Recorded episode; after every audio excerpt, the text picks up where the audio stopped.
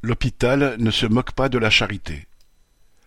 L'un des plus grands hôpitaux parisiens, l'hôpital européen Georges Pompidou, a lancé une collecte pour acheter un scanner de très haute technologie.